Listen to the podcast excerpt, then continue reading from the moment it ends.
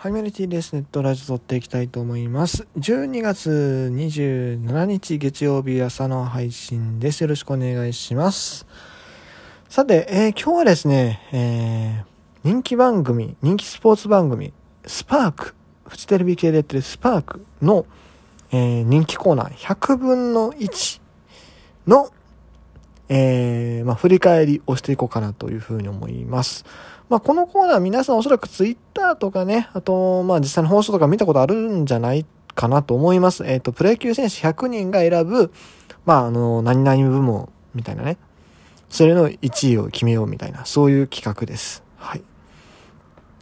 えっと、まあ、この企画についてはですね、以前、あの、ザボさんの番組ですね、ベースボールカフェキャンユー生の方で、えー、実は僕ゲストで招いていただいて、それで、あの、ちょっと喋らせてもらったんですね。あの、実際の今年の、えー、各部門の1位を予想してください。それから、えー、自分が思う1位の予想してくださいというふうに、まあ、お題をいただきまして、まあ、それはね、あの、番組の方ちょっと聞いていただきたいなと思うんですけども。あ、多分なんですけど、僕これね、こっちって告知し忘れてるんですよ。それは本当に申し訳なかったんですけど、まあ実はそういうことがありましたと。いうことで、えー、っと、まあ、ちょっと振り返りをしていこうかなというふうに思います。今回はまあディフェンスの3部門に絞ってですね、お話をしていこうかなというふうに思います。はい。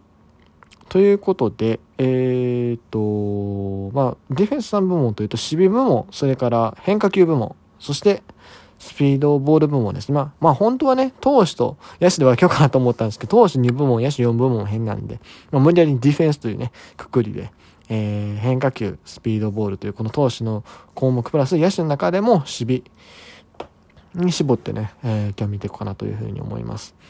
えー、まず守備部門からいきましょうか。守備部門、えー、っと、僕の予想は源田壮介でした。で、えー、っと、自分が思う100分の1は、確か宗優馬を選んでた記憶があります。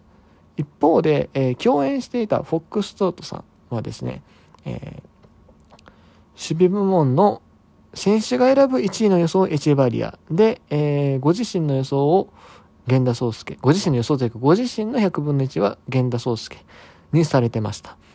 はい。では実際の結果どうだったのかというと、えー、100分の1の、えー、守備部門は最多28票を取ったのが西武、源田壮介でした。あー、まあまあまあ、という納得ですね。まあ僕は実際1位予想してましたし、えー、っと、投票の内訳っていうのはこれ出てるんですけども、まあやっぱりパリーグの選手に偏ります。うん。じゃあセリーグの選手は、は誰が入れたのかというと、えー、っと、ヤクルトの4選手、山田、青木、中村、へしおみと坂本、ジャイアンツ坂本、中日大島ですね。他はみんなパリーグ。だから、えー、っと、28分の22がパリーグになる。かな？はい。じゃあ、セリーグの選手は誰に入れたんやっていうと、こちら2位ですね。26票獲得した菊池涼介です。えっと、逆にこっちはほとんど背の選手ですね。えっと、26分の25が背の選手で、一方、パリーグで、えー、菊池涼介選んだの1人だけは松田という結果でした。ホークスですね。では3位かどうなってるのかというと、もう、このでも2人がもうずま抜けて28票、26票で。で、3位が、えー、フォックス先生が予想されてた、エチェバリア。まあ、10票ですね。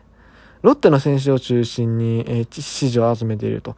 プラス、まあ、えっ、ー、と、セリーグで言うと近本が票を入れてます。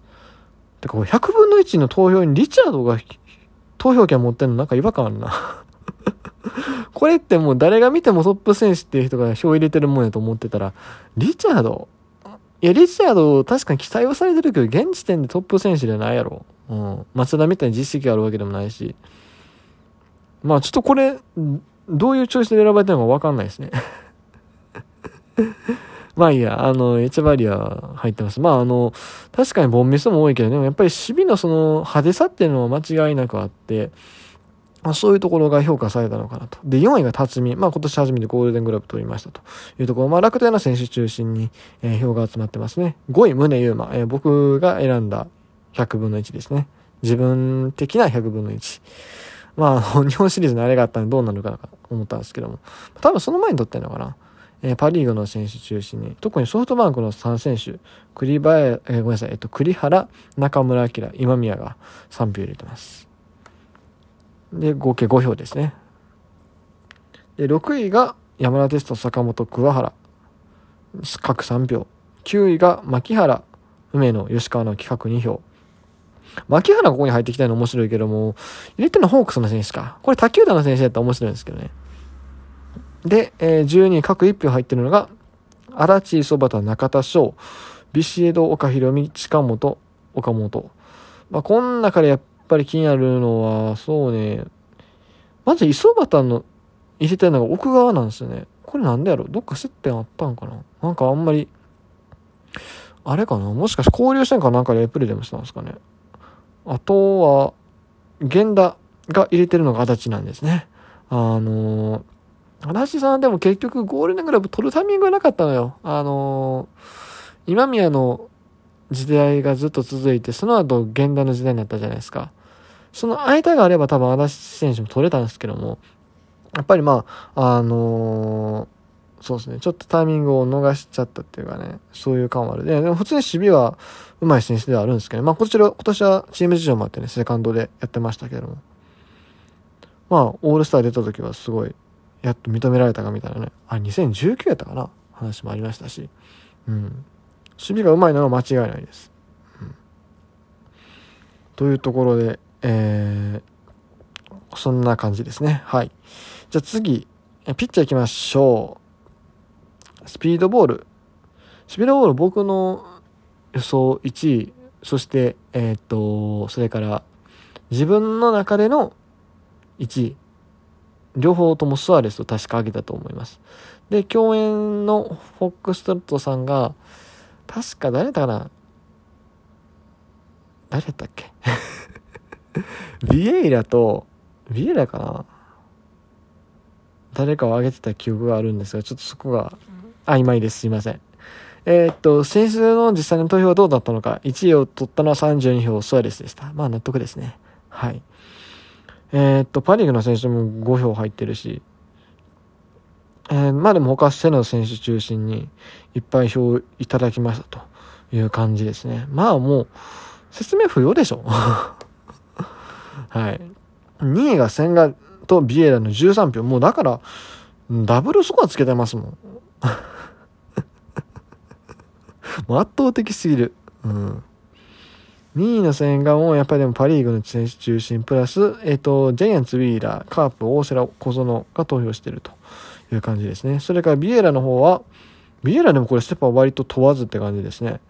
まあ実際166キロっていうマックス出したっていうのはあると思うんですけども、えー、パリーグから6人、セリーグから7人の票を得ているという感じです。まあ非常に両リーグの選手が認められてる珍しい。うん、で、えー、っと、4位以下は、えー、佐々木朗希と山本忍が8票。これはでも両方やっぱパ・リーグの選手が多いね。で、えー、平。平やったかなフォックスに行ってはったん。えー、っと、4票ですね、ここ。で、えー、エスコバーが3票。だからこれセリーグの選手ほとんどスアレス入れてるでしょ。だから2位以下ほとんどセリーグの選手のその投票を見ない気がする。まあエスコバーおるか。で、あと8位以下。これちょっと見ていこう。えっ、ー、と、宮城、則本、モイネロ、杉山、高橋圭司、高橋遥人2票。なるほど。うんうん。で、14票が、ごめんなさい、14位が、えー、各1票なんですけども、バルガス、笠谷、田中正義、杉浦、コルニエル、マルティネス、三島。面白いですね、このチョイスがね。バルガスにてリチャルですね。確かに球は速いけど なかなかチョイスが面白いなって思いました。あと、大島、中日の大島、笠谷に入れてるのもこれ気になりますね。なんでなんですかね。で、住谷の田中正義。ここも割と謎よね。で、宮西の杉浦。うん、まあ、そこはチームメイトなんでね。で、栗林のコルニエル。コルニエルもうちょっと票入ると思ったんですよ。165出してたんで。あるかなと。あと、えっ、ー、と、柳が入れたライデル・マルチネスもそうですね。もうちょっと票入るかなと思ったっすね。3、4票ぐらいはあってもおかしくないのになっていう気はしましたけど。まあでもその、なんだろう。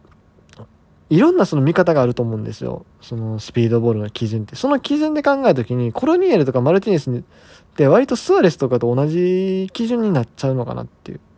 うん。それやったらスアレス入れるよねっていうところで票があんま集まってないのかなって。逆にそのバルガスとか他の選手に入れてる人はまた別の視点があるんちゃうかなとは思ったりしました。はい。では、えー、最後ですね、変化球ですが、えー、1位山本由伸、2位山本由伸、フォークとカーブで18票9票。これ僕確かね、えー、っと、変化球の予想は、予想は山本由伸してました。で、個人的には高橋遥人のツーシームを推した記憶があります。で、3位が千賀のフォーク8票。で、栗林のフォークが7票で4位。山本由伸がまた出てきた。また出てきた。スライダー6票。で、伊藤大海のスライダー6票。山本由伸カットボール、モイネロカーブが5票。また山本由伸よ。で、マルティネスチェンジアップが4票。うん。で、また山本由伸が出てきた。またですか、えー、10票。ごめんなさい、えっ、ー、と、10位、10位で3票のシュート。柳陽也のスライダーとカーブも3票で並んでます。